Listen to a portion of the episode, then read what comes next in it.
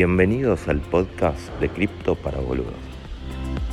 Si te interesa el tema cripto, pero no entendés nada y te sentís un boludo, este es tu lugar.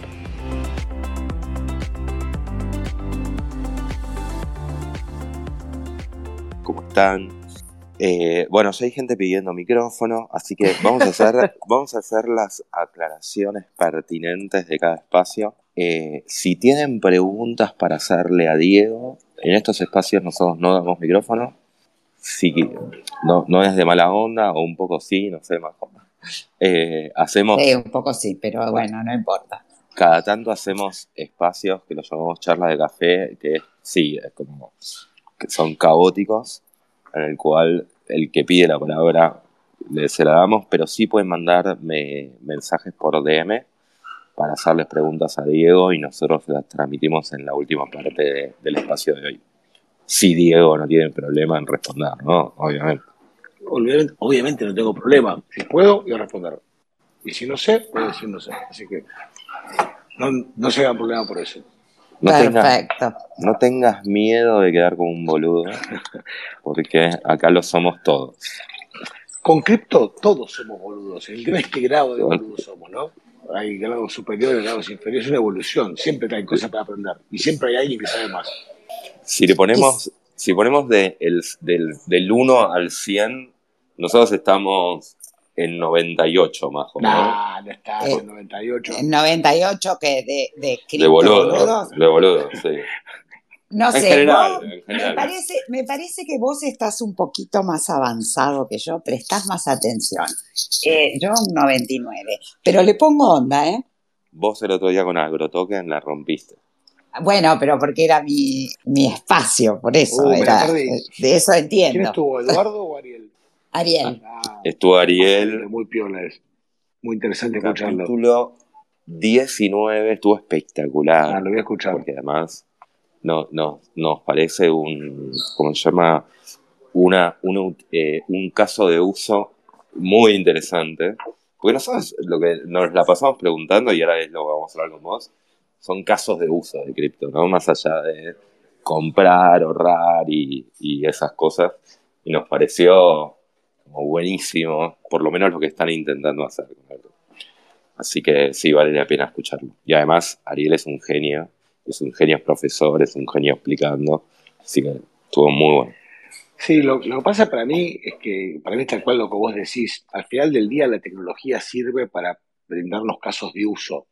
Lo que pasa es que el principio de la tecnología, cuando, sobre todo cuando son muy disruptivas, como lo fue Internet en los 90 y como lo es Web3 ahora, para entender cómo los casos de uso pueden existir, y como todavía en general son nuevos, empezás entendiendo la tecnología. Yo me acuerdo en el 96, decía, che, no, mandás un correo de un lado al otro del mundo gratis y llega en el acto.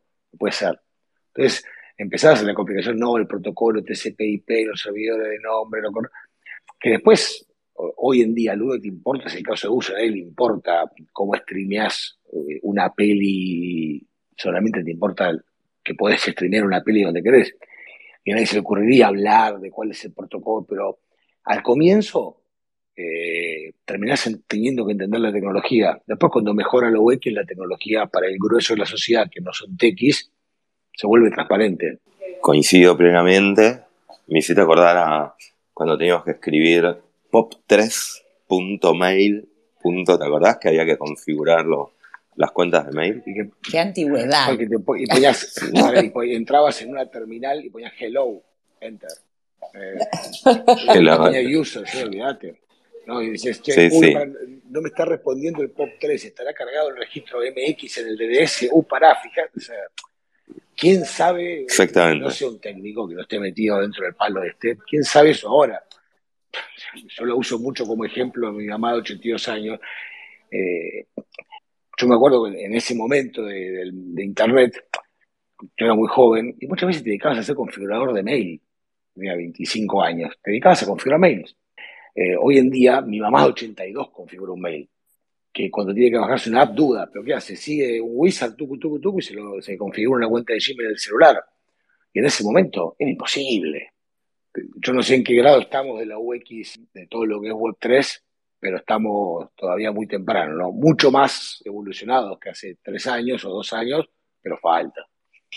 A mí eso me da mucha tranquilidad de toda la parte cuando, cuando no entiendo, ¿no? Cuando explican y no entiendo, me da como esa tranquilidad de decir, bueno, es que estamos muy al inicio, muy al inicio. Aunque a veces no parece, porque viste que está la idea de que, eh, de que el inicio fue los que compraron Bitcoin a, 10, digamos. Eh, pero, pero si uno lo mira en perspectiva, y el otro día estuve buscando datos de cuántos usuarios de cripto hay en el mundo, y creo que más o menos 300 millones, pero que era el 3,8 de la población mundial. Entonces, estamos hablando de nada todavía, ¿no? Sí, para mí, ¿qué, momento el inicio es? Eh, depende de la perspectiva. Te cuento una cosa que tiene que ver con cripto, pero que, a mí me flasheó siempre. Me está, me está pegando el viejazo. Con lo del mail me hice un flashback. Más o menos en esa época, por ahí un poco antes, había una serie de un divulgador científico conocido que era Carl Sagan que el tipo hacía una analogía que a mí me partió la cabeza, pues hoy decís, che, para la edad media fue hace un montón. Y el tipo lo que decía es, si vos pones el teórico primero de enero de un año, en el momento en que se crea el planeta Tierra, la humanidad aparece en el planeta el 31 de diciembre a las 11 horas 59 minutos 30 segundos. Entonces decís, eh, vos decís, che, la edad media fue hace un montón, y visto desde esa perspectiva, fue hace 10 segundos estás en el inicio, ¿no? Y dentro de 100 años por ahí nos vamos a ver que somos ¿viste? los pioneros. Es más, si me preguntás, yo creo que Internet y Web 3, Internet Web 2, Web 3, se va a ver todo como un mismo proceso de 30 años, visto dentro de 200 años. Todo es relativo.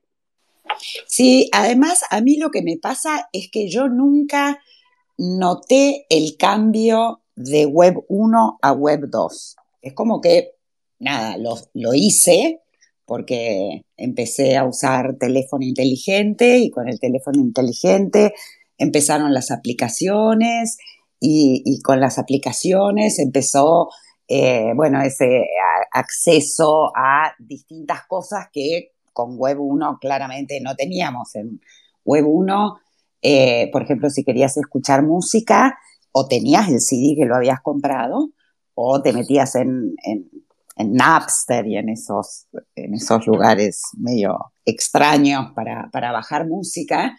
Y hoy en día tenés eh, Spotify y te parece lo más natural del mundo. A mí me parece que puede ser que haya mucha gente que de pronto empiece a utilizar aplicaciones que tienen que ver con cripto y nunca se hayan dado cuenta que hubo un momento en que se empezó a usar. Ya directamente lo van a, usar como algo normal. Nosotros es como que de pronto nos agarró la duda sobre qué era cripto y, qué casos de uso había y, nos pusimos a investigar, por eso es que ahora no entendemos nada, porque no tenemos ni el conocimiento ni, el, ni la experiencia de venir usándolo desde hace mucho tiempo. Pero acá estamos, haciendo espacios para aprender. No, pero está buenísimo que lo hagan porque, a ver, esta opinión, por ahí si alguien cree que digo una boludez, va el micrófono cerrado, pero mándenle un DM a Sergio o a Majo. Pero para mí el cambio que Web3 propone es mucho más estructural. En materia Web 2, si se quiere, fue incremental en comparación a Web 1 y Web 3 termina siendo estructural. Y eso implica una transformación de, un montón de conductas. Y esa estructuralidad para mí la da la posibilidad de construir confianza sobre el protocolo TCP/IP, que se aplicó primero a transacciones monetarias y hoy las aplicaciones Web3 están empezando a ver otros usos como el que vamos a conversar hoy. ¿no? Está muy bueno lo que dicen los dos. También creo que hay un tema semántico que en su momento no se le dijo Web 2 a, a esa transformación. Este, y que en realidad es un en realidad un poco me parece que con la... Yo, yo escuché Web 1, Web 2 cuando salió la Web 3, digamos, ¿no? Eh, y, creo que a mucha gente le pasó eso. Y creo que a Web 3 se le puso Web 3 antes, todo, como antes de que sea Web 3. Este, entonces me parece que también hay un tema semántico. Eh, y que bueno, y que estamos en ese proceso. Y que para entrar un poco más en el tema, bueno, Diego para los que no saben, es el secretario de Innovación y Transformación Digital del Gobierno de la Ciudad de Buenos Aires. Es un experto además en, todo lo que es cripto.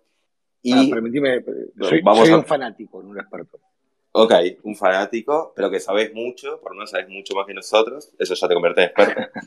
Eh, y mm, digamos, hay dos cosas acá que digamos como que nos interesó mucho hablar con vos. Por un lado, el, tema de la descentralización de la identidad, eh, que, nos parece que, es un tema que se viene tocando en distintos podcasts. Eh, mucho lo tocamos con, con Santi Siri y of Humanity y lo que significa la identidad descentralizada y las implicancias que puede tener. Y a su vez coincidió que justo hace dos días se hizo como un anuncio desde el gobierno de la ciudad, en el que me imagino estuviste muy involucrado, eh, como que la ciudad de Buenos Aires se vuelve una ciudad cripto, no sé, la estoy diciendo como muy general, en el medio había un montón de cosas, en los titulares decía se va a poder pagar impuestos con cripto, eh, y pero se van a, digamos, va a estar como la identidad de las personas sobre la blockchain. Y la verdad es que queremos preguntarte bien, que nos explique de qué trata que Buenos Aires se vuelve una ciudad cripto y las implicancias. Claro. La primera gran ventaja es que Buenos Aires es una ciudad cripto, que por ahí no es súper conocido por la sociedad en general, pero en el ecosistema cripto, le dicen a Buenos Aires Cripto Vale, se ha dicho el 50% de Ethereum se escribió en Buenos Aires. La cantidad de talento, de, desarrollo, de empresas de primera línea mundial que están en Buenos Aires, salieron de Buenos Aires son dirigidas y creadas por argentinos, es increíble. O sea, increíble. Vos mencionabas AgriToken, Open Zeppelin, Decentraland, Extremian, Coinbanks, eh, Gutiérrez con IOB Labs y RSK. O sea, y, podés seguir Santicini con Proof of Humanity. O sea, eh, la explosión de talento cripto que surgió en, Buenos Aires eh, es infinita. Te faltó, perdón, eh, te faltó cripto boludo, con Majo y Ser. Soy un boludo. Entonces, ahora, ¿qué estamos haciendo eh, a los que nos toca circunstancialmente estar en el gobierno? Como primera medida, reconocer y poner muy arriba de la mesa eso. Y nosotros anunciamos el, día martes, ayer, dos cosas fundamentalmente. La primera, que propongo que, pasemos poco tiempo por ahí, por, por, el riesgo de atraparnos, es la posibilidad de que paguen impuestos con crédito quienes así lo deseen. ¿Qué es lo que hacemos básicamente? trabajamos con, estamos conversando con un conjunto de exchanges, con Velo, con Bitso, eh, con Buenbit, con Satoshi Tango y con Ripio. Y estamos conversando con algunos más también, pero esos son los que en este momento empezamos ya en la línea de trabajo, para decirles, che, nos interesa que sus usuarios, si quieren, puedan pagar, eh, puedan pagar los impuestos con cripto. A la ciudad de Buenos Aires le entran pesos, pero si sos un usuario de cualquiera de estas plataformas, y vos querés, por ejemplo, tenés eh, unos mangos en DAIS que querés usar, por ejemplo, para pagar, no sé, tu, tu ABL, puedes agarrar, eh, usarlos dentro de la plataforma eh, de cualquiera de, dentro de la plataforma de la que estés logueado, la que estés usando, y con eso pagar el impuesto y a la ciudad le entran pesos. ¿Eso con qué objetivo, básicamente? Hay un sector de la sociedad que usa estos activos digitales, estas criptomonedas, y que decide usarlos de esta forma para pagar los impuestos de la ciudad de Buenos Aires. Es simplemente eso. Vos decís, esto cambia todo. No, es una señal en esa dirección. Nosotros creemos que Buenos Aires es una ciudad cripto, creemos que esta tecnología está creciendo, avanzando y cada vez va, a ser más relevante y nos interesa subirlos. Vos lo que decís es que con, la misma razón que hoy los usuarios de Velo, por nombrar alguna la que dijiste, pagan hoy eh, con su tarjeta un café o una cena o un restaurante, que, paguen los impuestos, digamos. Es como lo mismo. Es una opción más, exacto. Es una opción más. Y, aprovecho el espacio para. Algunos decían ahí, me parece a mí, digamos, sin terminar de entender cómo funciona esto, dicen, no, es para que tengan tu dirección de tu wallet. Las plataformas todas tienen el KYC, todas tienen sus usuarios identificados, con lo cual acá no hay ninguna wallet que tiene que descubrir ni nada, es una, vos tenés una cuenta en Velo, como mencionaste vos, con nombre y apellido, desde esa cuenta con nombre y apellido haces el pago, punto. No, hay ningún cambio en lo que es tu conducta habitual. ¿Y cuál sería el beneficio? ¿Hay, ¿Hay algún beneficio más allá de, bueno, mira, vos eh, usás velo, usás ripio habitualmente y así no tenés que andar moviendo la plata de plataforma en plataforma, pasarla a Mercado Pago, por ejemplo. Lo pongo así, si vos, si vos pudieses usar cripto para pagar absolutamente cualquier cosa que quisieses pagar en la ciudad de Buenos Aires, ¿vos creerías que los casos de uso y la potencialidad de las criptos sería mayor o menor? Eh, mayor, pero... Pero, el, a ver, si yo tengo DAI para pagar un, un impuesto o para pagar cualquier cosa que me lo cobran en pesos, tengo que hacer la conversión. Ahí no, no se me va eh, un porcentaje. Es otra decisión. Lo que digo es, si vos tenés pesos, usarás otra forma de pago, por ahí tenés pesos en tu velo, que los podés tener también. O sea, cómo la gente maneje su dinero es una decisión de cada uno. Tengo, lo tengo en Bitcoin, en Ethereum, en DAI, en lo que, lo que quieras, en Cardano, en Polkadot. Vos puedes tener las cosas en las que quieras. Y después vos puedes elegir pagar con lo que quieras. Lo importante que es, que vos puedas hacer lo que querés. Después cada uno tomará la decisión, por ahí alguien ahorró unos dólares, quería, porque el peso se devaluó permanentemente, decidió a fin de mes que iba a vender una parte de esos dólares para usarlo para otra cosa. Eh, cada uno toma sus decisiones financieras de acuerdo a lo, que mejor le parezca. A ver, yo lo que interpreto es que es la misma razón, Majo, eh, por la que alguien hoy paga un almuerzo en cripto. Eh, desde Velo, desde Lemon, desde Buenvito, desde donde sea. Eh, sí, no, no, estoy, en eso estoy de acuerdo y es una decisión personal y cada uno puede hacerlo. Y, que, y que en todo caso esto ayuda a poner la palabra cripto que llegue a más gente, digamos, eh, porque es como una opción más por, por la prensa que tiene ser un gobierno, y que entiendo eso de lo que dijo Diego. Sí, para sin duda. Nosotros entendemos que una de las principales fortalezas que nosotros tenemos, sin entrar a discutir en un término filosófico, al final del día, ¿por qué existen monedas locales? Porque los gobiernos cobran impuestos en esas monedas locales. Le generan, en términos, no me quiero meter con filosofía económica, pero en términos eh, económicos generan el burning, es lo que ellos demandan. Al, demandar uno tiene que comprar esa moneda para poder pagar. Eh, entonces, eh, el gobierno tiene esa fuerza, si nosotros no tenemos nada que ver con la moneda, por supuesto, pero el hecho de que vos puedas aceptar el pago de los tributos que los gobiernos cobran en, distintas tipologías de las cosas que están usando, como las criptomonedas, amplía el espectro de uso y pone mucha luz sobre lo que está pasando. Y para nosotros eso es importante, que es reconocer lo que está pasando y desde donde ponemos, desde el lugar que nos toca jugar, eh, darle un empujón. Me parece que está bueno. Eh, a mí me parece que está buenísimo en realidad, porque es de alguna manera, eh, cripto siempre fue una cosa medio marginal, uh, la, mayoría de la gente no sabe bien qué es, entonces dice, ah, eso es una truchada, es para la barguita, para... Entonces ya que un gobierno diga, ok, nosotros los aceptamos, consideramos que eh, son moneda válida, aunque no, porque eso yo creo que fue, eh, yo estuve leyendo comentarios que se hicieron a raíz de la presentación que hicieron ustedes y esa fue mucho la, la duda que tenían todos diciendo, ¿van a aceptar cripto?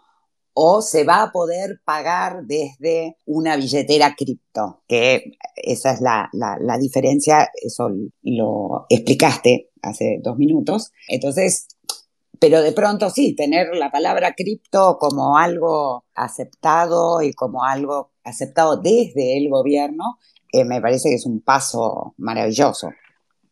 Yo humildemente coincido y, tenemos que, para mí, ¿qué es lo importante? Tomar conciencia. El otro día eh, me juntaba en un estudio que está dando vueltas por ahí, no, sé quién lo hizo, que decía, tres de cada diez argentinos usan o saben cómo usar criptomonedas. Y uno de cada dos usaría. Eso es re grosso. Es un montón. Es un montón. Eh, Y eso está pasando hoy, ¿no? Obviamente el país tiene condiciones que un poco estimulan esta situación, la moneda devaluada, control de capital, esta situación que, nos vuelve un lugar tan atípico. Pero eso habla un poco de, lo que estás diciendo. La adopción está dejando de ser un tema de nicho, es más, dejó de ser un tema de nicho.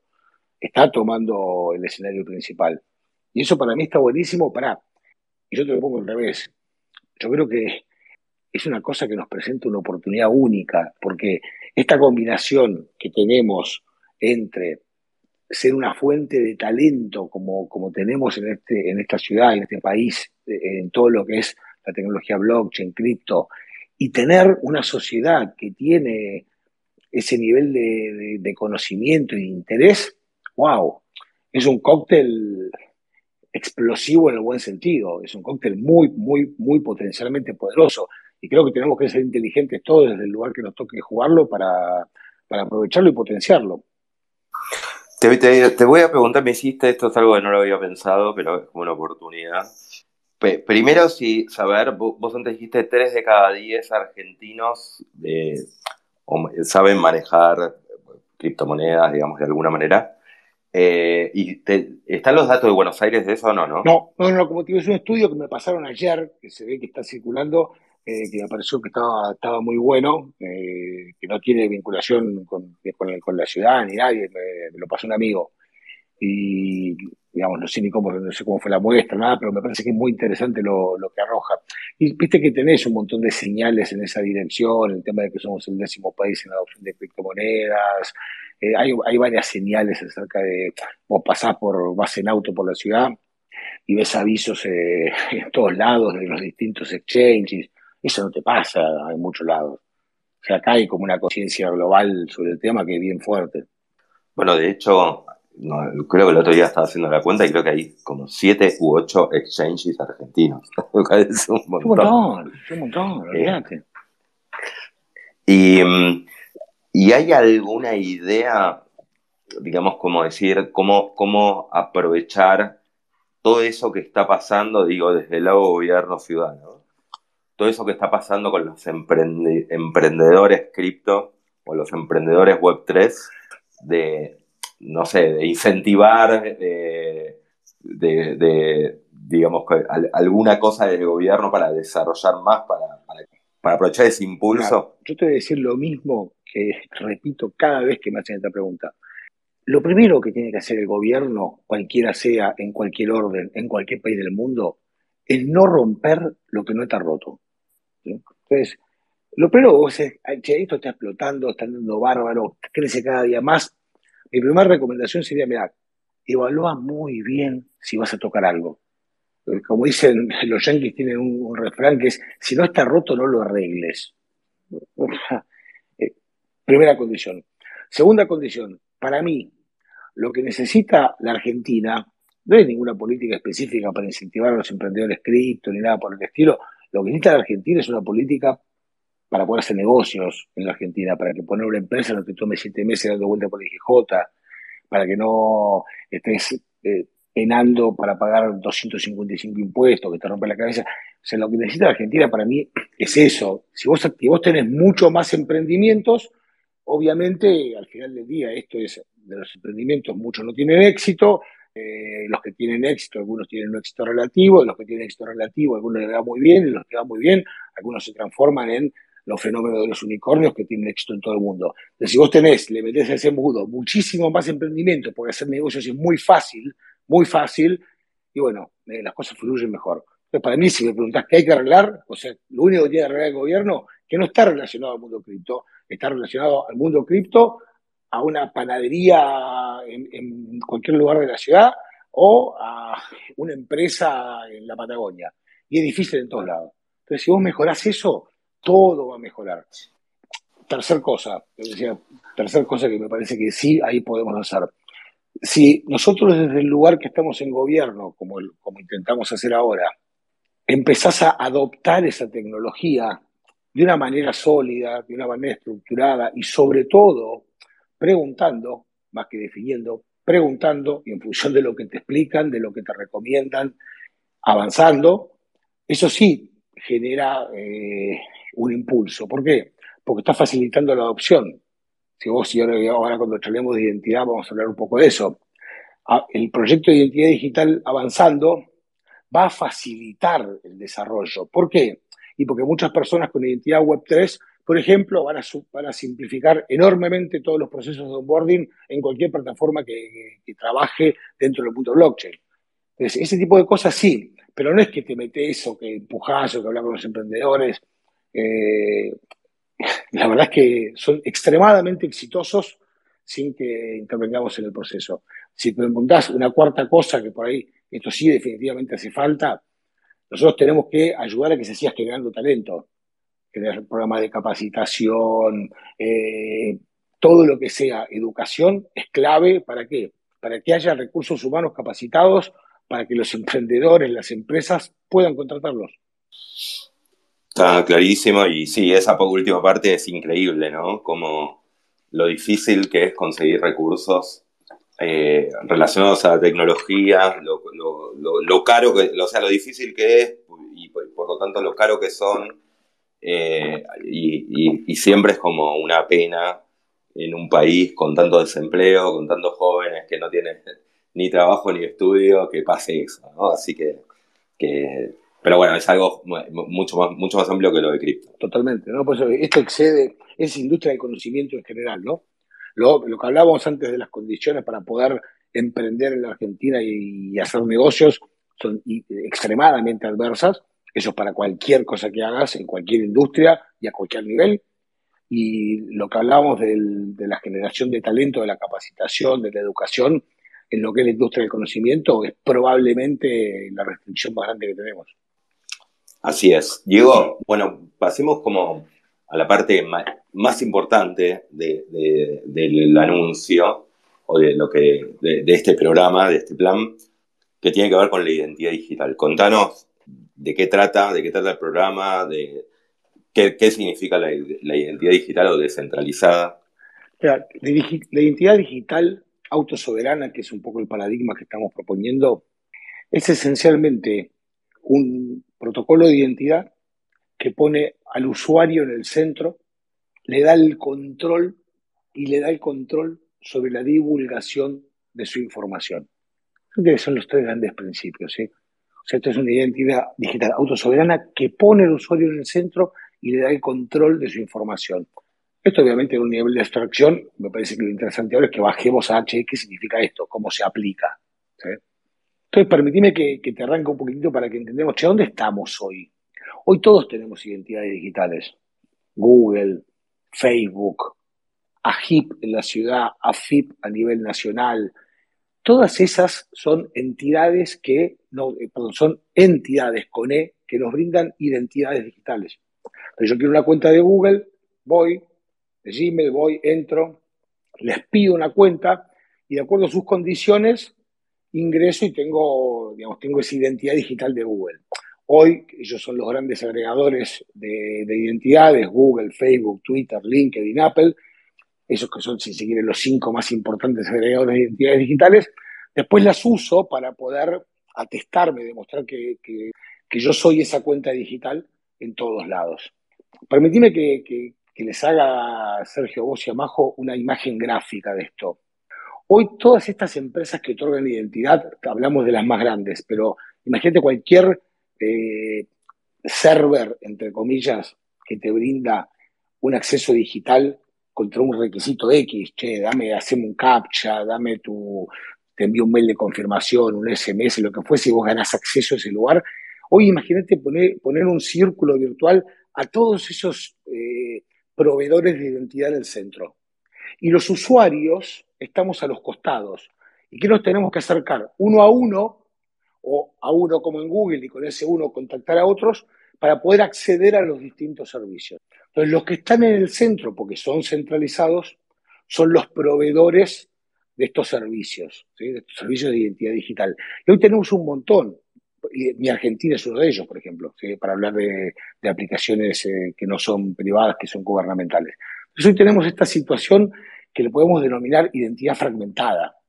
Hoy vos tenés tu login, de Google, tu login de Facebook, para hacer los trámites de AFIP te conectás con AFIP, con AFIP a su vez entrar otras cosas. Vos tenés fragmentado tu identidad. Y por eso es que todos tenemos distintas formas de almacenar distintos logins, distintas contraseñas, etcétera, etcétera, etcétera, etcétera. Identidad fragmentada. ¿Cuál es el paradigma que no es que proponemos nosotros, ¿no? que está mundialmente establecido dentro de lo que es identidad digital autosoberana? Que cambia esa lógica. El que está en el centro es el usuario y los que están afuera del círculo del usuario son los proveedores de distintos tipos de servicios, que lo que hacen es literalmente le piden permiso al usuario, le piden permiso al usuario para incorporarlo. Cuando el usuario, eh, de acuerdo a un conjunto de condiciones, por ejemplo, dame tu DNI y tu nombre. O si es una transacción más importante, porque vas a, no sé, comprar o vender algo, bueno, dame tu DNI, tu nombre, tu domicilio. se lo piden. Y el usuario desde su identidad acepta no brindárselo. Por eso es, tengo el control de la divulgación. Segunda condición, las credenciales, por ejemplo, hablemos del gobierno. Hoy, caso aplicación de Argentina, vos te la bajás, te conectás al servidor eh, central de gobierno y vos bajás eh, una, imagen de tu registro. En el modelo de identidad digital autosoberana, el gobierno emite una credencial que está guardada adentro de tu identidad, que está guardada adentro de tu identidad bajo tu control y vos la divulgás en la medida que, cuando tú te la pide, elegís cómo mostrarla o no. Ahora vamos a profundizar bastante en estos conceptos porque hay dos, dos puntos importantes para mí de tocar, que es, en primer lugar, la seguridad de la información y, en primer lugar, esta lógica que resulta como contraintuitiva entre lo centralizado y lo descentralizado, porque me dice, pero el gobierno es centralizado, tiene los datos, y es verdad. Pero vamos a, me parece importante que profundicemos en esa como aparente contradicción que no lo está entre lo centralizado y lo descentralizado. Ah, no, no, no, está, está serio. Estamos, estamos, muy atentos. Muy bien. Bueno, eh, que sigo entonces con lo que, con lo que te comentaba. ¿Por qué me parece que es muy importante entender esta dualidad entre centralizado y descentralizado? Lo que es descentralizado es el protocolo, el protocolo de identidad digital que estamos trabajando. Ese protocolo trabaja de forma descentralizada va a trabajar de forma descentralizada en una red pública, abierta, no permisionada. Estamos definiendo en el white paper, que está, publicado en GitHub, en el usuario del gobierno de la ciudad, un modelo de gobierno para decir cómo se va a transferir este gobierno a que sea un gobierno de un protocolo descentralizado. No queremos tener el control del protocolo, estamos colaborando en el impulso de eso, pero no queremos tener el protocolo. Y después, ¿qué es lo que va a ocurrir? ¿Cuál es nuestra expectativa? Nosotros, como entidad centralizada, vamos a utilizar ese protocolo para emitir un montón de credenciales. Por ejemplo, la partida de nacimiento, por ejemplo, el registro, por ejemplo, el certificado que pagaste tal o cual impuesto si lo necesitas, por ejemplo, una habilitación comercial. Vamos a ir colocando a medida que pasa el tiempo documentos que vamos a emitir como, como órgano centralizado. Ahora, ¿cuál es la ventaja de que sea centralizado? que sea descentralizado el protocolo, perdón. Primero, y, abierto, lo estamos desarrollando de acuerdo a estándares públicos. Lo que estamos siguiendo son, sin entrar en detalles, pero las especificaciones del W3C, de la Decentralized Identity Foundation, de la Fundación Trust over IP, y tomando toda la experiencia que se está construyendo, que si bien es reciente, reciente está creciendo mucho, sobre las distintas alternativas y métodos y tecnologías que existen para poder trabajar sobre la identidad digital.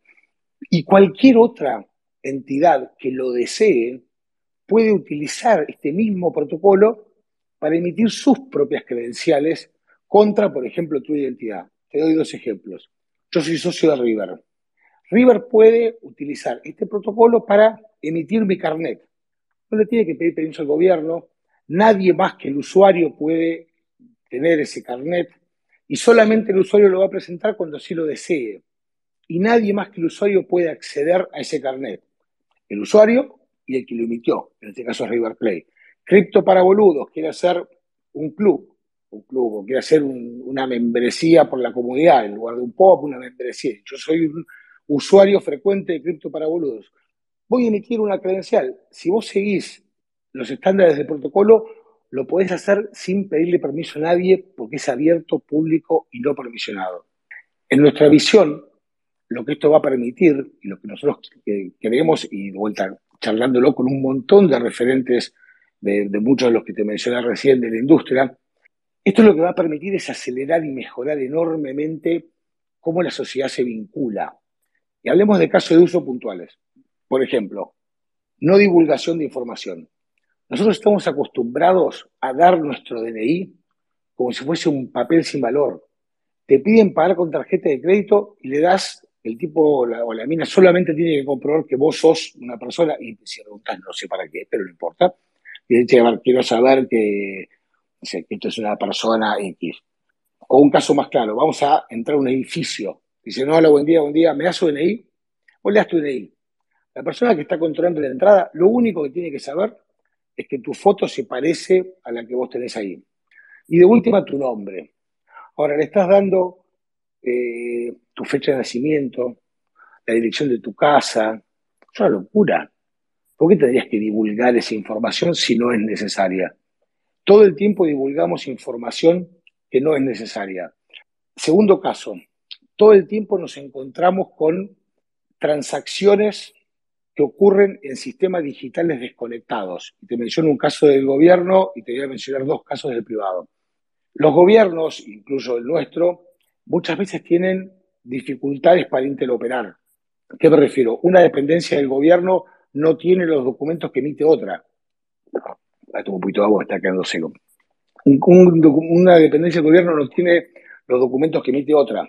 Entonces vos vas a hacer un trámite en una dependencia y dice, me dan la partida de nacimiento, o muchas veces tenés que ir a buscarla y si no la tenés, eh, nosotros la entregamos de forma digital, pero la tenés digital en un mail, tenés que buscarla, eh, tenés que buscarla en el mail digital, si no la tenés que ver si está vencido o no. Si vos tenés en tu bóveda personal y segura la partida de nacimiento que está en tu identidad digital, lo único que tenés que hacer es, cuando te la solicitan, autorizar que la partida de nacimiento se envíe. Entonces, aceleraste enormemente el tiempo que vos, persona, estás gastando en esa transacción.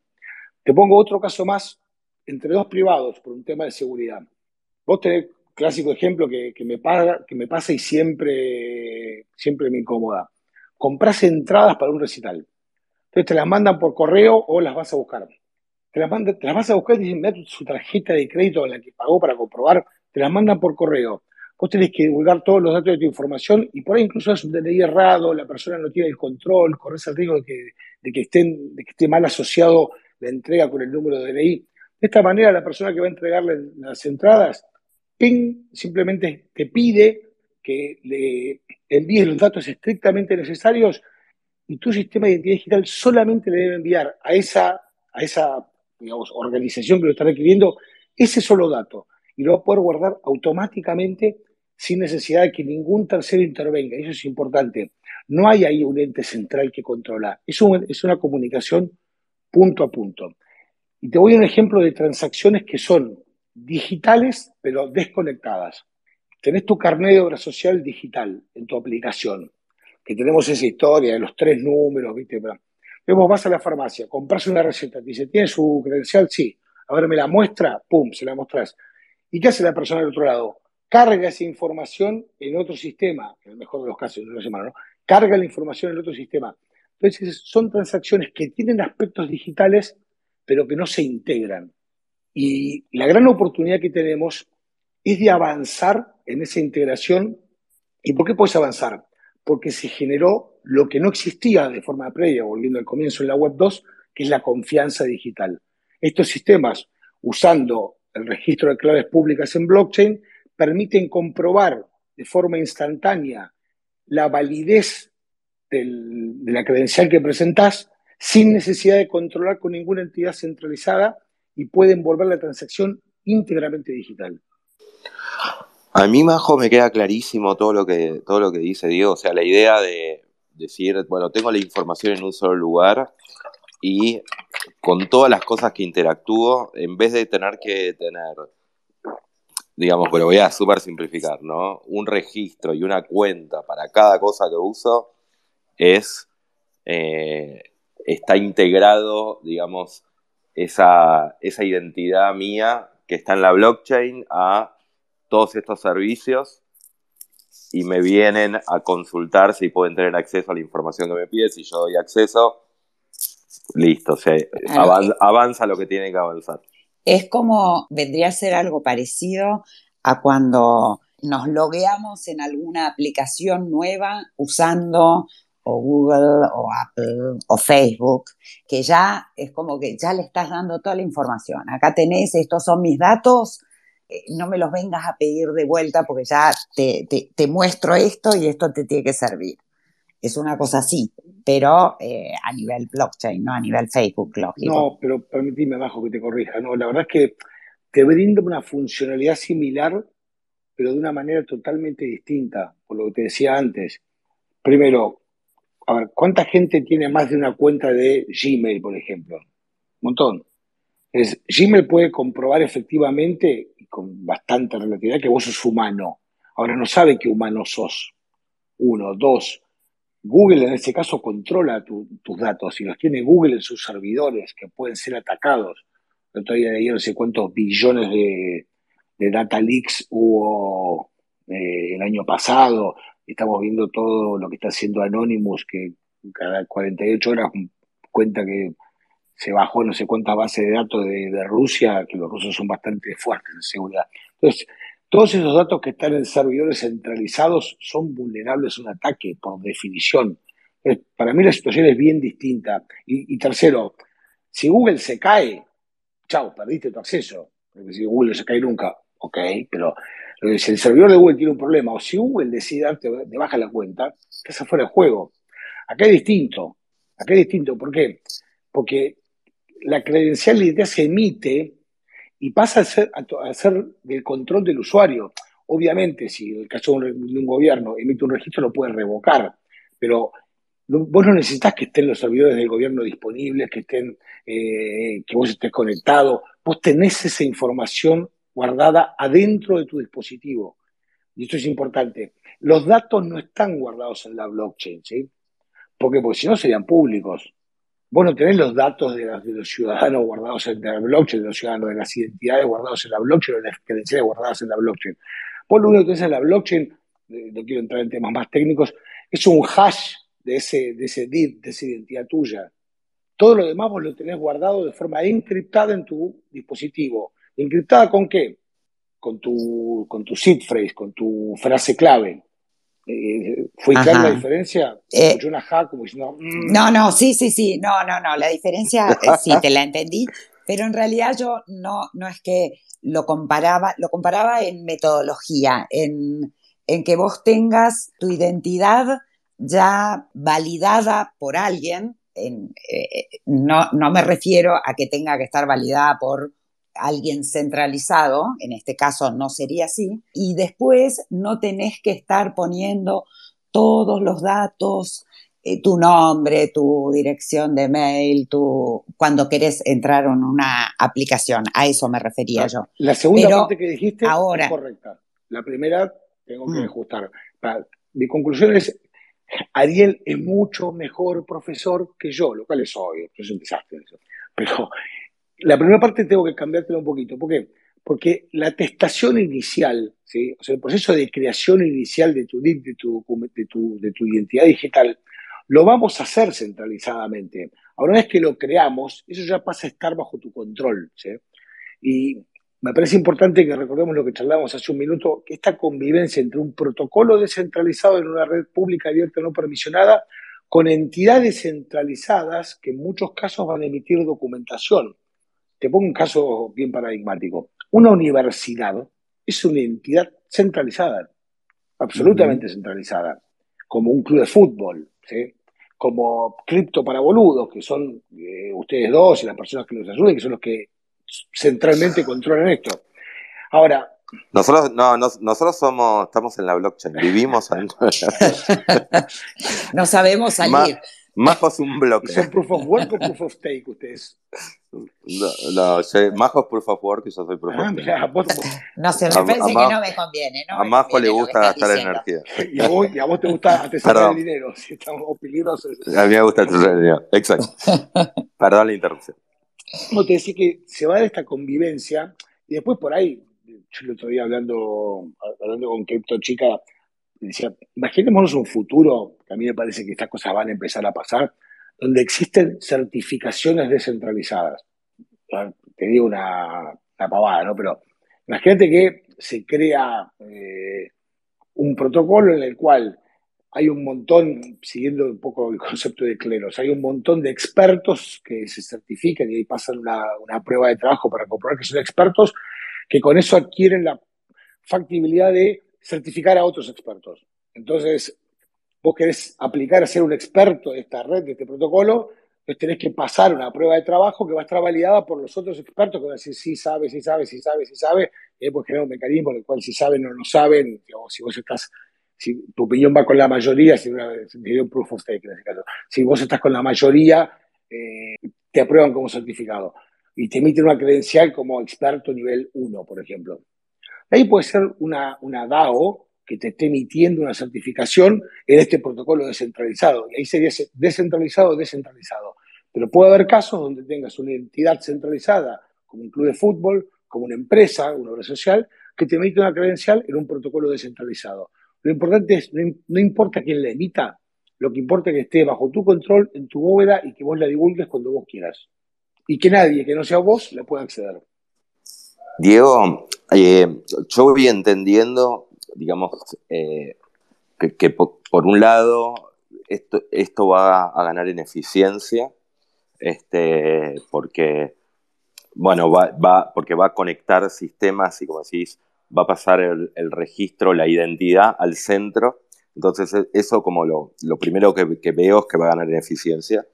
Y por otro lado, eh, bueno, está el tema de la seguridad y, el, eh, y, el, ser un poco dueño de la información que brindas a, los demás, ¿no? Eh, si lo queremos llevar como a lo concreto, o la, UX o la experiencia de usuario, a ver, decime si, si voy bien. Lo que vamos a tener es una app que te bajas y que te, y que te pide completar todos tus datos, digamos, no sé, un, montón de datos. ¿Sí? A ver. O sea, como para llevar en lo concreto cómo, cómo va a ser el, funcionamiento de esto. A ver, nosotros vamos a tener, nosotros vamos a alargar una app del gobierno, pero lo que es muy importante entender es que como esto es un protocolo descentralizado, cualquiera puede hacer una app y no nos tiene que preguntar ¿Por qué? Porque vos vas a hacer una app, así como si vos querés hacer una billetera que lea, digamos que Ethereum, vos te pide permiso a nadie. Agarrás, haces una, billetera para, que vos puedas eh, tener RC20, pum, no te permiso a nadie. Nosotros, obviamente, porque acá, eh, que es algo que hemos conversado en el pasado, todo el proceso de onboarding es un proceso que es complicado, por lo que hablamos al principio, que es la UX. Nosotros vamos a facilitar una billetera propia. ¿Para qué? Y para que, vuelvo, para que mi mamá de 82 la pueda tener, porque no va, no va a decir, no se va a querer por ahí conectar con otra, porque le va a dar más seguridad, porque, hay personas que sienten eso. Ahora, cualquiera va a poder hacer una billetera. Y va a haber un proceso de onboarding inicial donde vos vas a tener que crear, por vez uno, tu identidad digital. Y ahí vas a tener un proceso de validación biométrica. Porque la biometría Perfecto. Tiene parte de tu identidad. Está, está clarísimo, está buenísima esa, aclaración porque es verdad, es, creo que lo que se llama permissionless, ¿no? Exactamente. Eh, que, es que cualquiera, nosotros podemos desarrollar, puedes desarrollar tu propia eh, billetera para guardar los mismos datos y no usar la, la que te facilita el gobierno. Eh, incluso hasta la podés hacer y, y, digamos, y dársela al resto de la sociedad.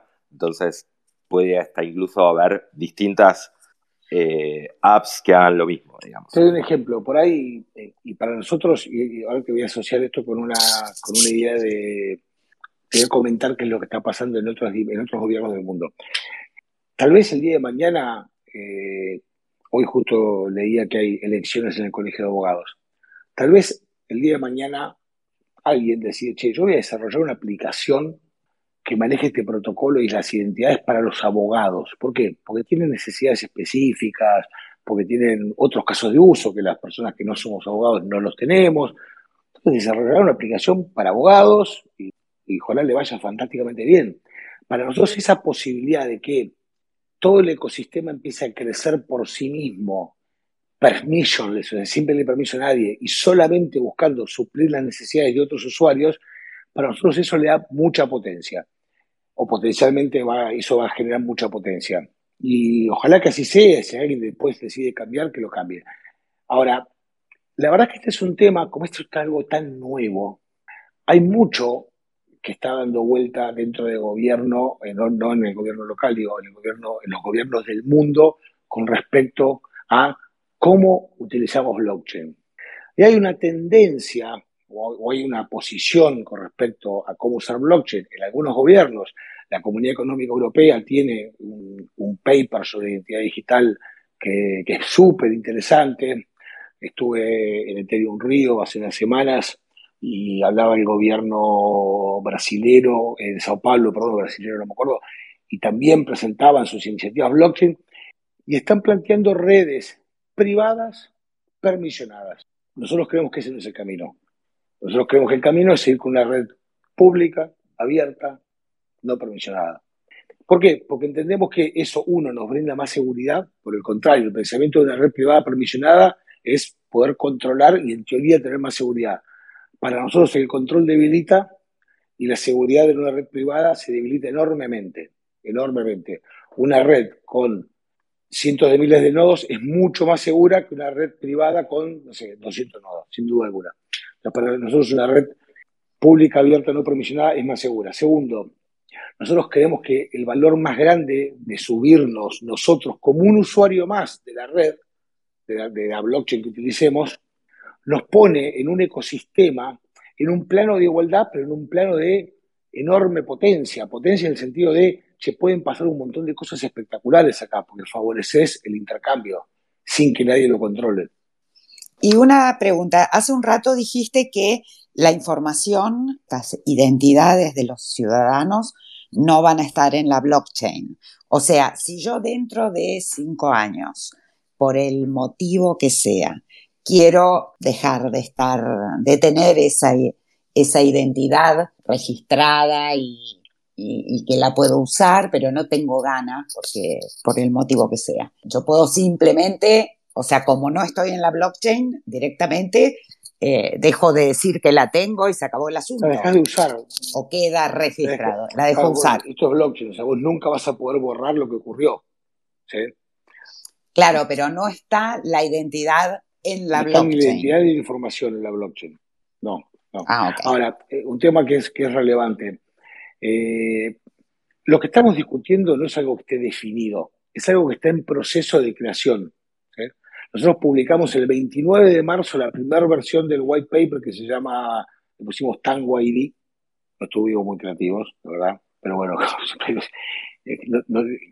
pensamos un montón, charlamos un montón con un montón de gente. Y acá quiero, quiero hacer un, reconocimiento. Todo el proceso previo a publicar el white paper este, la verdad es que tuvimos un montón de, personas súper relevantes del ecosistema que nos ayudaron a pensar, a, debatir estas ideas, que nos enseñaron, eh, que nos ayudaron a decir, che, escuchá, déjala con tal, déjala con cual. La verdad que está buenísimo eso, eso yo siempre lo destaco, porque la comunidad cripto y local tiene una generosidad en eso que es espectacular. Eh, la primera persona que estuvo con ustedes, Marianito y Pietra de Maker, eh, Santi eh, Martin Tray de, Open Zeppelin, Tito Gutiérrez Saldívar, eh, Guille Villanueva de Extremian, Lucas Jolías de, de OC Cities, Doyan de Coinmax, o sea, hubo, estoy de algunos me van a putear, pero hubo realmente un nivel de colaboración espectacular en ayudarnos a, viste, che, escuchame, ¿qué opinan de esto? ¿Qué opinan de aquello? Eso para mí fue recontra, recontra, una ayuda fenomenal, pero fenomenal. Publicamos el web paper el 29 de marzo. Ah, me olvidaba, Rodolfo Miranda. Eh, publicamos el web paper el 29 de marzo. Y tuvo un montón de evolución. Hoy estamos ya habiendo terminado la sección 5, que es la sección de arquitectura. Estamos eh, teniendo todavía cosas que definir, que son relevantes, y menciono alguna. Toda la sección de biometría estamos laburando con em, empresas que son especialistas en esto, porque es un tema, hay un white paper, hay, una definición, eh, mejor dicho, que está en, subida en Hyperledger, pero hace dos años que no se actualiza. Eh, vamos a, esperamos poder subir el tema de, de, biometría eventualmente la semana que viene. Y hay un tema que es recontra fundamental, donde no hay decisiones fáciles, que es el recupero de la identidad. ¿Por qué? Porque todo lo que es identidad digital, el, tema de cómo recuperarla es necesario y complejo y no tiene una decisión obvia. ¿Por qué? Porque cuando vos privilegias la usabilidad, estás pagando un costo en seguridad. Y cuando privilegias la, seguridad, sacrificas la usabilidad. Diego, ¿te referís a que, por ejemplo, tenés la app y completaste todos tus datos y perdés el teléfono, por ejemplo. No. O, que te hackean el teléfono. Me refiero a que perdés tu clave privada. Ah, ok. Perdés tu seed phrase. ¿sí? Entonces, sí, sí, sí, perfecto. Primero, vas a hacer que sea con un seed phrase o que sea non custodial. Cuando vos vas a, hacer que sea con un seed phrase, perdón, o que sea custodial. Esa es una decisión que eh, estamos tomando, o estamos tomando, estamos proponiendo dentro de este protocolo y, hay que, y es un tema bien difícil. ¿Por qué? Porque, ok, con seed phrase es más seguro, custodia es más fácil. Pero después, vas a generar eh, lo que se llama técnicamente estas bóvedas seguras o confidential storage, van a estar solo en tu dispositivo y si vos perdés tu dispositivo va a ser lo mismo que pierdas hoy tu billetera física. Hoy perdés tu billetera, tienes que ir a renovar el registro, pedirle a nuestra gente que la manden de vuelta, pedirle el carnet del club que, que te lo vuelvan a mandar, hablar con los chicos de Cripto para Boludo y te vuelvan a mandar la tarjeta. Entonces tenés que hablar con todas las entidades que emitieron tus credenciales para que te vuelvan a mandar. Eso pasa hoy en el mundo físico. Si la información está solo guardada en un confidential storage que esté bajo tu control en tu dispositivo, es muy seguro, porque nadie que no tenga tu dispositivo, la palabra clave y el acceso al dispositivo puede acceder. Ahora, si lo perdés es un quilombo. La otra alternativa, che, vamos a generar confidential storage, por ejemplo, en cloud, encriptados, por supuesto, con tu clave eh, privada. Pero eso implica un riesgo de seguridad adicional, remoto, pero implica. Ahora que todo eso es algo que estamos discutiendo, no está definido, es un aspecto recontra importante donde digo, como a veces pasa en tecnología, no hay decisiones obvias ni fáciles, tenés que elegir en qué punto te sacrificás. Siempre vamos a buscar de ser posible que el usuario tenga la opción de elegir, y eso es un poco lo que queremos discutir, y aprovecho para pasar el chivo, seguramente mañana estemos convocando a un meetup a un montón de gente que sabe de esto para discutir específicamente ese punto, para ver qué piensan, para entender las distintas dimensiones desde dónde abordarlo. Me parece que hay mucho que elaborar ahí. Está claro, son los problemas que, o la dicotomía, digamos, que escuchamos siempre en todo lo que es blockchain, pero que cuando hablamos de identidad eh, es más, bueno, no, no, no, sé si algunos preferirán perder la identidad que los fondos, así que no sé si iba a decir que es más complicado. Eh, pero bueno, eh, está muy claro. Y mm, te hago como así, eh, como preguntando, tratando de imaginar la última parte, es que, bueno, vos tenés tu, tu billetera, que puede ser la del gobierno de la ciudad o puede ser otro que, que la hizo, otro desarrollador, y y por ejemplo, no sé, querés, tenés que renovar el registro.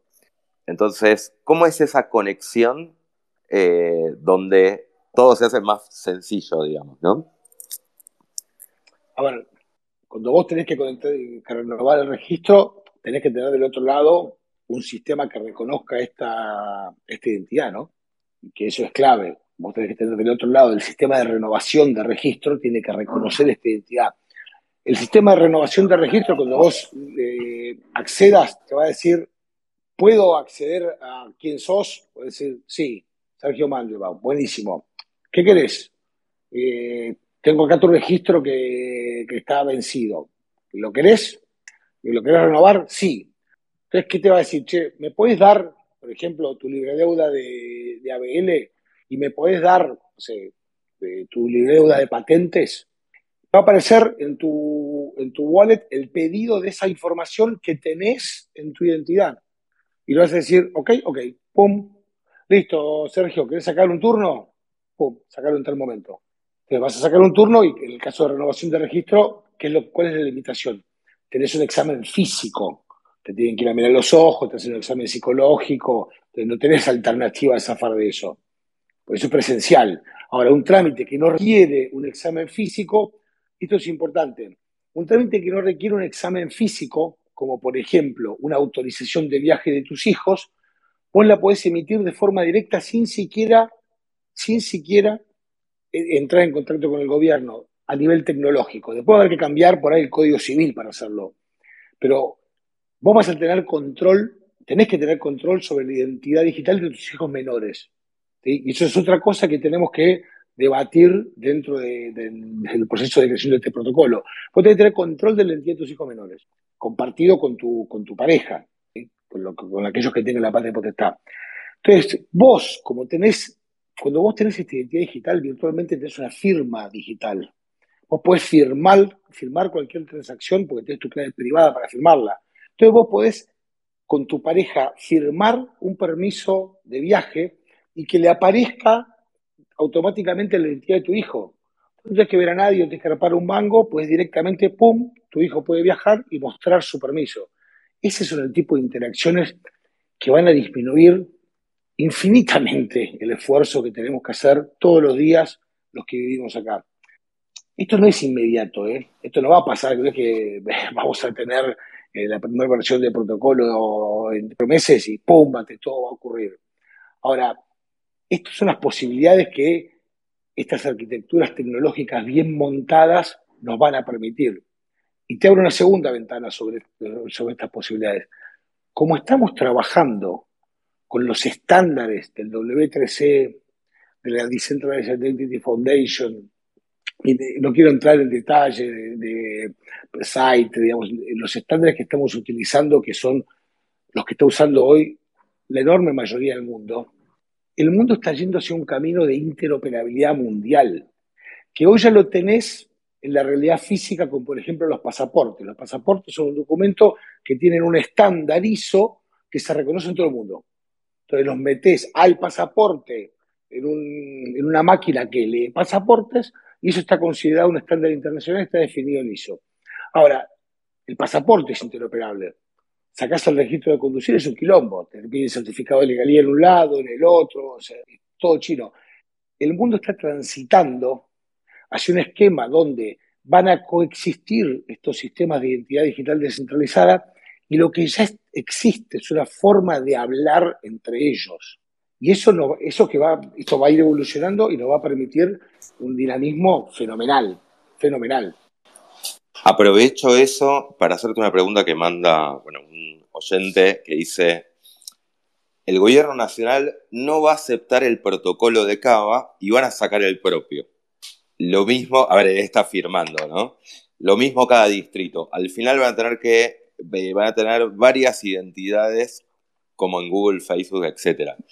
O sea, esto, digamos, mm. eh, pues, esto puede pasar, digamos, que, que diga el, está bien, porque es a nivel gobierno, es a nivel gobierno, pero al final va a ser eh, no, los gobiernos, sino. A ver, yo imagino esto, perdón, eh, estoy pensando en voz alta. Digo, eh, imaginemos que, sale el protocolo y que un millón de porteños cargan su identidad digital este, y digamos, la, y, tienen su, conexión con la, con, en el protocolo de la blockchain de esa identidad. Bueno, al haber un millón, probablemente un montón de eh, identidades, de instituciones privadas quieran adaptar sus sistemas para que la gente pueda conectarse con esa identidad digital, ¿no? O sea, la adopción que tenga va a ser en los casos de uso más allá de gobierno. Sí, por supuesto, pero para... El problema no es que haya potencialmente muchos protocolos. Hoy ya hay otros protocolos, lo que pasa es que tienen funcionalidades que son insuficientes para, para lo que nosotros creemos y conversando de vuelta con muchas personas que son expertas en este tema, nosotros creemos que es necesario. Lo importante no es, y no, te, no traslademos una visión centralizada, tiene que haber uno solo para todos los argentinos, no importa. puede haber más de uno. Lo importante no es que haya uno, dos o cincuenta. Lo importante es que puedan ser interoperables. Te doy un ejemplo. Eh, hay un proyecto que lanzó el BID que se llama Didi, que, es un proyecto que, fue un pionero en esto y que hay que reconocerlo, que, que hace dos años o tres, empezaron con un piloto de identidad digital autosoberana. Hay un paper, les recomiendo que se lo lean, que vale la pena. Nosotros vamos a leer eso. O sea, tenemos que generar interoperabilidad para poder leer eso. Lo mismo lo que está haciendo el, el BID con, eh, con en Colombia. Nosotros no vamos eh, a utilizar esa red, pero obviamente vamos, queremos leer eso, queremos poder interoperar. Lo importante acá es que vos puedas interoperar, ¿entendés? Es, si yo me conecto, quiero conectarme y aprovechar los ecosistemas, y me conecto y digo, ¿sabes qué? O todos hablan mi idioma o están afuera. Y me, me queda solo al final del día. che, yo quiero conectarme, quiero hablar el idioma que hablan todos. Y hoy están establecidos. Vos publicás eh, tus deep methods para que lo puedan resolver, para que puedan acceder e interconectarse con tu identidad. La clave es esa, la interconexión, no es el monopolio. Claro, además cuando otros distritos sumen, hagan lo mismo, que pueda eh, intercambiarse la información entre distritos, pues, y, países. O sea, Sí, bueno, yo lo que pasa es que estoy en contra de eh, Sergio, que eh, como es porteño y yo no soy porteña, los que estamos en provincia también somos personas. Es como que nos, no, no nos dejen afuera de la tecnología a los pobres no acuerdo, eh, no acuerdo, no, acuerdo, no, sé, no oh, qué fuerte.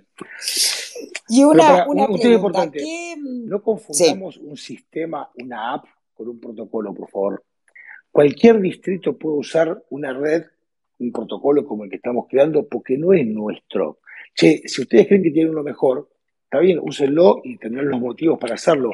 Ahora, este protocolo no es de la ciudad. ¿sí? Eso es muy importante de entender. Esto no es un protocolo de la ciudad. La ciudad va a ser una app sobre ese protocolo, pero el protocolo no es de la ciudad. Lo puede usar cualquiera en la medida en que te gusten las potencialidades y las posibilidades que te brinda. Voy a hacer una analogía.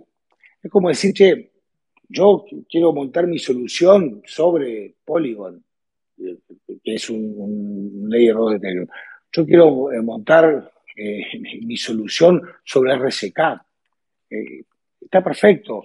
Y vos vas a definir sobre qué la montás en función de las potencialidades que vos veas en la blockchain que viene cada uno. Ahora, después ahí pueden convivir un montón de soluciones que, se, que, que usen ese mismo protocolo. ¿Se entiende? Como hablamos antes de los abogados. así como hablaban los abogados, alguien puede decir, ¿sabes qué? Yo quiero emitir mis identidades de, no sé, X lugar. Y, es válido. De Argentina o de cualquier lugar. O sea, en un distrito argentino de cualquier otro lugar. No confundamos el protocolo con la aplicación. O con el uso de. Por eso yo lo que entiendo es que, bueno, eh, digamos, se crea el protocolo, el protocolo es, lo puede usar cualquiera, lo puede, lo puede usar cualquier persona de cualquier lado del mundo. Em, y el gobierno de la ciudad va a armar su aplicación, que, que también otros pueden armar su propia aplicación, y también el gobierno de la ciudad va a adaptar los sistemas de un montón de dependencias para que se conecten con el, ese protocolo. claro, porque eso nos va a ayudar a hacer la cosa más fácil para la gente.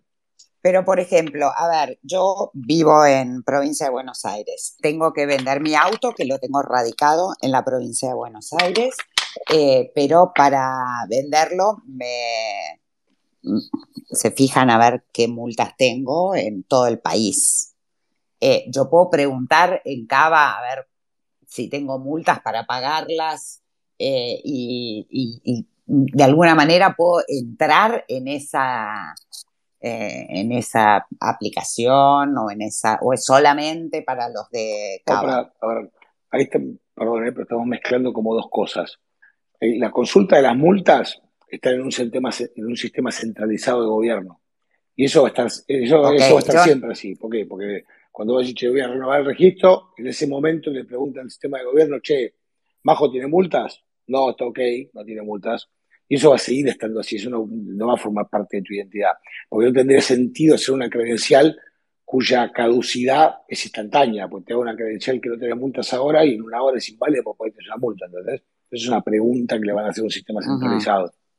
ah, en eso no aplicaría. Perfecto. Está perfecto. Pero bueno. Perdón, voy, voy con otra pregunta que hace el amigo Cadena de Bloques. Cadena de Bloques, lo conozco. Sí, eh, Cadena de Bloques es de Perú y es un genio y es una de las personas que más saben. Es un fenómeno. Eh, es un fenómeno. de, smart contract, de Ethereum y de sí, me lo encontré en Ethereum. y pregunta, bueno, es un genio, es alguien para, para consultar. Y mm, pregunta, ¿dónde se guarda mi información? ¿En mi teléfono o en una base de datos centralizada? la pregunta es muy buena, ¿sí? Y lo que te digo es, la información de tu identidad digital seguro se va a guardar en tu dispositivo y como te decía, el meetup que estamos convocando, que vamos a convocar para la semana que viene, es para discutir casualmente eso, que es el recupero de identidad. Va a haber o vamos a ofrecer la posibilidad, como eh, dentro de ese protocolo, que después se cuento el tema de los costos, ¿no? pero ofrecer la posibilidad de que se guarde la información en un storage que puede ser de distintas formas, puede ser un cloud de los tradicionales, puede ser un cloud distribuido como IPFS, pero va, va a existir esa dualidad o si perdés tu dispositivo en el cual están bajo tu clave privada guardadas, guardados tus, tus Verified Credentials, vas a tener que ir a renovarlos en cada uno. Esa es una definición que seguro van a estar en tu dispositivo si están o no en otro lado y si eso es una opción o no, hay que discutirlo y no está definido. Buenísimo, Majo, tengo un montón de preguntas y poco tiempo, así que si me dejas ir con las preguntas. Dale, dale, dale nomás. A ver, esto es un poco poniendo, yendo para atrás. Dice, o sea que el gobierno, pregunta Fran, o sea que el gobierno de la ciudad no tiene dirección cripto, sino que recibe pesos y hace alianzas con brokers, ¿no? Sí, entendí eso. ¿Tiene planeado hacerse una dirección tipo RC20 o Lightning para pagar directamente los servicios o impuestos? Es decir, recaudar, yo supongo que no sé si legalmente se puede o hay que modificar alguna ley para que directamente recibir criptomonedas como gobierno. No, legalmente no se puede. Hay una ley específica que es la ley 70 de presupuesto que prohíbe que el gobierno de la ciudad tenga cualquier eh, activo de inversión especulativo. O sea, no puedes tener ni cripto, eh, ni bonos del Tesoro Americano, ni acciones, eh, ni fondos de inversión lo único que puedes tener son eh, las monedas de curso legal, solamente. Con lo cual no podemos tenerlo, algo no lo vamos a hacer. Clarísimo. Em, Ulises pregunta si ya dijimos la palabra Valpoa. No, impaciente. Ah, mirá vos. Están todos esperando, esperando el POAP. Es un tesoro el POAP. A ver, Julio pregunta, pero si estás pagando desde una wallet y tu URL pegando pagando un impuesto a nombre de una persona física con dirección, ¿no quedas pegado? No sé a qué se refiere con quedar pegado. Sí, para, yo lo eh, entiendo y creo que eso es un error en la comprensión de cómo, de cómo se usa esto, ¿no? Vuelvo a repetir lo que dije antes. Nosotros lo que, lo, que nosotros lo que le ofrecemos o que estamos conversando es con estos cinco exchanges o cuatro exchanges y una wallet que, que Velo, para que dentro de sus plataformas ellos acepten el pago de impuestos. En todos estos exchanges vos tenés KYC. KYC es una norma internacional que es Know Your Customer, donde vos para abrir una cuenta en cualquiera de ellos, Velo, Satoshi, Ripio, Buenbit, Bitso, en cualquiera de ellos, Vos tenés que entrar, poner tu DNI, si vas a gastar o a tener no sé más de cuántos pesos, no, me acuerdo, tenés que enviar una declaración de bienes. En todas esas plataformas vos ya estás identificado. O sea, si vos ya quedaste pegado sin pagar ningún impuesto, pegado en el sentido que ya saben quién sos. Esto no es una billetera no custodia, no es tu MetaMask, no es tu Trust Wallet. ¿sí? Esto es una plataforma donde a vos ya saben que vos sos vos. No, hay ninguna cosa que cambie eso. Eso ya saben antes de que vos pagues ningún impuesto. Yo creo que ese ha sido, eh, la, esa fue la gran duda, porque muchos pensaban que ibas a, tener que pagarlo, que lo ibas a pagar desde tu MetaMask y, y ahí quedabas eh, escrachado y nadie quería eso, entonces todos decían, pero ¿cómo van a hacer? Lo que quiere el gobierno es... Eh, perseguir a los que tienen cripto y no quieren pagar impuestos. En realidad es eso. si, alguno tuviera, ni, ni, entrar en eso, pero eh, si, si, no, si, sabes usar cripto eh, y querés usar tu meta, tu MetaMask y, no quedar pegado, hay forma de hacerlo. O sea, o sea de Tornado, Cash bueno, pero acá somos, somos pero, criptoboludos, ¿vio? Pero, pero no te lo va a explicar, Diego, no va a ser Diego. Eh, Diego, ¿hay alguna ciudad del mundo que ya esté, digamos, que lleve ya un tiempo utilizando toda esta tecnología de identidad digital eh, con blockchain? No con blockchain, el, país del mundo que más está avanzado en digitalización, nosotros eh, trabajamos mucho con ellos y estamos en otra dimensión implementando un sistema o un, sí, una plataforma que ellos desarrollaron que se llama X-Road, es Estonia. Estonia tiene eh, por obligación, todos los ciudadanos tienen identidad digital. Esa identidad digital tiene dos niveles de firma, uno con cuatro pines y otro con dos pines. Eh, y tienen todos los sistemas de gobierno interoperando. Ellos resolvieron esta problemática desde el backend. ¿Qué hicieron? Ponen este sistema X-Road, que es como, es como un, un middleware, se llama técnicamente, es como un hub de conexión, donde cada sistema de gobierno o privado se conecta e intercambian información de manera segura dentro de ese ecosistema. Pero vos en Estonia, la verdad que verlo es espectacular. No necesitas eh, llevar ningún documento, porque la gente va manejando y si un policía los para, toca la patente y tiene toda la información, incluso habilidades espectaculares, tiene toda la información del vehículo, del conductor, etc. Ahora, eso es un sistema de identidad digital que es súper efectivo, es centralizado. Y para que sea efectivo, necesitas una interoperabilidad total atrás. El que no está conectado a ese sistema eh, no opera. Estonia para nosotros es, a nivel de interoperabilidad, eh, es un ejemplo a seguir. Y eso ya han recorrido muchas de las cosas que uno que uno como gobierno pasa cuando empieza a entrar como en el grado 2 de digitalización, que es la situación de interoperabilidad. Majo, tengo ganas, de, tengo ganas de visitar Estonia. Nunca se me ocurrió, Nunca se me ha ocurrido. Sí, sí, los países bálticos. Dicen que son lindísimos. Debe hacer frío, así que vayamos en julio. bajo para, venimos mangueando viaje eh, desde el espacio anterior. Sí, le podemos decir a Diego. Era en México. Diego, ¿querés esta, que hagamos esta charla? No, pero en Estonia. hay que conseguir. Hay que, ah, que el gobierno de Estonia nos invite tenemos cripto para boludos. Sí, sí, dale, ese, dale. Hay que contarle atención al estonio del boludo. Es difícil esa, ¿eh? Estonio claro, sí, sí, sí, complicado el idioma. Yo te hablo en, en estoniaco.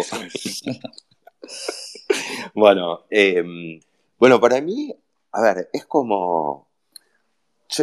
digamos, yo me, a mí me quedó conceptualmente clarísimo de lo que trata eh, este concepto de identidad digital y me olvidé la, tercera palabra. Autosoberana. Autosoberana. Me quedó clarísimo el concepto. Me parece que sí, que soluciona, es como buscar el patrón, digamos, de para conectarse con los sistemas del mundo y está, y digamos, algo que parece bastante ridículo que todavía no, suceda. Entiendo que la tecnología blockchain es lo que permite, digamos, por esta cuestión de, la confianza, digamos, eh, que aprendimos también con Alfredo, que ahí lo veo. Em, me quedó clarísimo, me quedó claro también el rol que cumple, el, que está cumpliendo el gobierno de la ciudad en, digamos, impulsar esto. Creo que va a haber un desafío enorme de comunicación, porque un poco es un cambio de paradigma. Y me imagino, veo venir el rechazo, las críticas, los miedos, el no sé, pero me opongo. El, no sé, pero me opongo. El, se van a quedar con todo. Eh, me van a perseguir, se van a meter adentro de mi cama. o sea, la veo, la veo venir. Creo que ahí va a haber un desafío de comunicación importantísimo. Y creo que en definitiva, sí, eh, en definitiva es como, va a ser como decíamos al principio de la charla. Cuando, cuando estén las cosas, cuando alguien use, cuando esté la aplicación, y alguien diga, no sabes lo fácil que hice este trámite, este, va a haber otro que va a decir, ah, bueno, yo también lo quiero usar. Y que al final los casos de uso son los que mandan. Para tener razón, eh, que coincido en ese aspecto, los casos de uso son los que mandan, pero también, o sea, a mí me toca hoy estar en este cargo. Eh, recontra entiendo la desconfianza, ¿eh? me parece que es absolutamente lógica, es humana. La relación entre el gobierno y los ciudadanos siempre tiene involucrado ese aspecto eh, implícito de desconfianza, excepto en sociedades donde los estados funcionan fenomenalmente bien. En Estonia hay una confianza del estado fenomenal. A mí me parece que va a haber dos niveles de confianza, eh, o dos niveles. Un nivel de confianza eh, a nivel de usabilidad, que está buenísimo esto que fácil, que me hace todo, la verdad que lo veo y lo uso. Y hay un nivel de confianza que, espero que la creación de esto ayude a eso, que es el nivel de confianza técnico. O sea, todo el código de esto, así como el, el, el white paper está publicado en GitHub, todo el código va a ser público, abierto y va a estar publicado en GitHub para que todo el mundo vea qué es lo que el protocolo hace, porque de vuelta el protocolo no es nuestro. Entonces, eso a los expertos, porque hay que ser un experto para entenderlo, o va a haber que ser un experto para entenderlo, les va a dar la tranquilidad de ver qué es lo que el protocolo hace y qué es lo que no hace. Está clarísimo, y en la era ahora, en ya sabemos que en Twitter si hay algo que hace que no es lo que, lo que se dijo que hace, enseguida se va a armar los spaces para contar. Exactamente. lo que el protocolo hace. Y, si alguien ve un bug, eh, va a ayudar y, se puede corregir. me parece que eso está bueno. Todo, lo que, todo lo que quite burocracia es más que bienvenido. En cualquier momento me mudo a Cava, así tengo, estoy con identidad digital autosoberana, porque acá en provincia me imagino que vamos a tardar un poquito más de tiempo. a sacar igual, por ahí. En, provincia de emitir Aunque no viva. ¿Qué, qué, que vivas? No, la puedes sacar, la puedes sacar. Ah, yo pensé que tenía que vivir en, en Cava. No, no, puede sacar cualquiera. De hecho, queremos que si quiere la puede sacar un extranjero. Lo que pasa es que obviamente no se puede emitir un registro Cava, porque no tiene domicilio Cava. Pero por ahí, qué sé yo, eh, vas a poder tener la credencial del Club de Cripto para Boludos. Ojo, les quiero una idea ahí, ¿eh? Ah, genial, genial, genial. sí, ¿eh? sí, sí, me encantó la idea. Genial, buenísimo. Entonces ya voy a poder decir que voy al centro, aunque esté en Núñez y no me, no me van a burlar. Perfecto. Vas a hacer la falsa porteña. Muy bien. Más, más, más cualquier cosa, cualquier cosa, si no entendiste, volví a escuchar el podcast. Hablo. Mañana vos lo subís y lo escuchás, te lo escuchás. dale, dale. Eh, bueno, perdón, vamos a decidir palabra secreta. Eh, ya saben, se tienen que, tienen que tener instalada la app de POAP. Eh, y escribir en palabra secreta la palabra cripto con i latina, criptocava. Criptocava es la palabra secreta. Tienen un rato largo para poder. Ya estoy escuchando, estoy escuchando tipeando, estoy, Diego está tipeando. Qué bueno que está POAP, ¿eh? Vayan a POAP. La verdad es, está, espectacular, amo POAP. Yo también amo POAP, salvo cuando tenés que armar cuando, hay que armar, crear el evento, ahí y, está, eh, está Fiore acá escuchándonos. A Fiore, este, la, cantidad de veces que le hemos molestado y siempre es una divina, siempre te soluciona todo, es, un, es 11 puntos Fiore. Somos varios, somos varios. Somos varios, Fiore. Somos varios. Tuve la suerte de decírselo personalmente. Perdón, Fiore, por romper la bola cada vez que hago. Pero quiero, Fiore, quiero decirte que ya van dos spaces con POAP, que no te pregunto nada. Así que voy, voy mejorando. Bueno, el POAP de hoy está buenísimo, Fiore, así que bájatelo. Eh, bájenselo todos. La palabra cripto con I latina, Cava, cripto Cava, porque Buenos Aires se está volviendo una ciudad cripto. A mí, sinceramente, más allá de, digamos, de todo, a mí me encanta el, esta idea de de decir Buenos Aires Ciudad Cripto, una ciudad que impulsa un montón de proyectos, que es una capital cripto a nivel global, eh, por proyectos que salen, pero también esta idea casi marketinera eh, y comunicacional de decir, bueno, se pueden pagar impuestos con Cava, eh, con, cripto, que en la práctica no es que pagas con cripto, pero ayuda mucho, va a ayudar mucho a la comunicación, a la adopción y a que las personas que son escépticas o que no entienden bien lo que es o que creen que todo es una estafa, un Ponzi o un Zoe Cash, este, vayan viendo que cripto viene y viene en serio.